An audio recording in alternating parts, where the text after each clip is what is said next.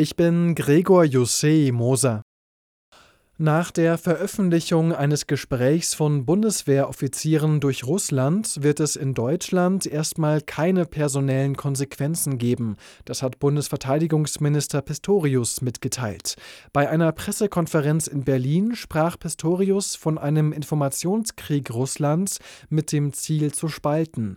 In der Aufnahme sprechen Bundeswehroffiziere über einen möglichen Einsatz von Taurus-Marschflugkörpern in der Ukraine.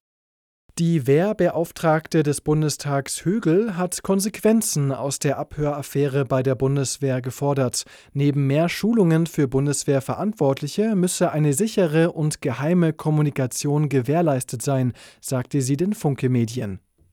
Falls dies technisch nicht überall der Fall sei, müsse sofort nachgerüstet werden, fordert Högel. Hintergrund, die Chefin des russischen Staatssenders RT hatte den Audiomitschnitt eines gut 30-minütigen Gesprächs hoher Luftwaffenoffiziere veröffentlicht. Diese hatten für ihr Gespräch nach dpa-Informationen die Plattform WebEx genutzt. Und der russische Geheimdienst hat offenbar mitgehört. Der CDU-Verteidigungsexperte Kiesewetter rechnet nach dem Leak mit weiteren Veröffentlichungen aus Russland. Deutschland. Aus Berlin Dirk Zeitler. Die früheren RAF-Mitglieder Garweg und Staub sind nicht unter den Festgesetzten des Großeinsatzes in Berlin. Nach Prüfung ihrer Identitäten seien die Männer wieder auf freiem Fuß, teilte das Landeskriminalamt Niedersachsen mit. Die Razzien waren Teil der Suche nach den früheren Mitgliedern der RAF. Diese wurde nach der Festnahme von Daniela Klette diese Woche deutlich ausgeweitet. Tausende Menschen sind in Bayern wieder bei Demonstrationen gegen Rechtsextremismus auf die Straßen gegangen.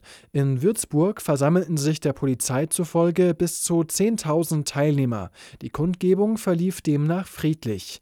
Gestern hatten sich in Nürnberg schon knapp 700 Menschen versammelt. In der Fußball-Bundesliga hat Bayer Leverkusen die Tabellenführung weiter ausgebaut. Nach einem 2 zu 0 beim ersten FC Köln hat die Werkself jetzt 10 Punkte Vorsprung auf den FC Bayern. In der zweiten Liga trennten sich der HSV und Osnabrück 1 zu 2, Paderborn und Magdeburg 0 zu 0 und Elversberg und Wiesbaden 0 zu 3.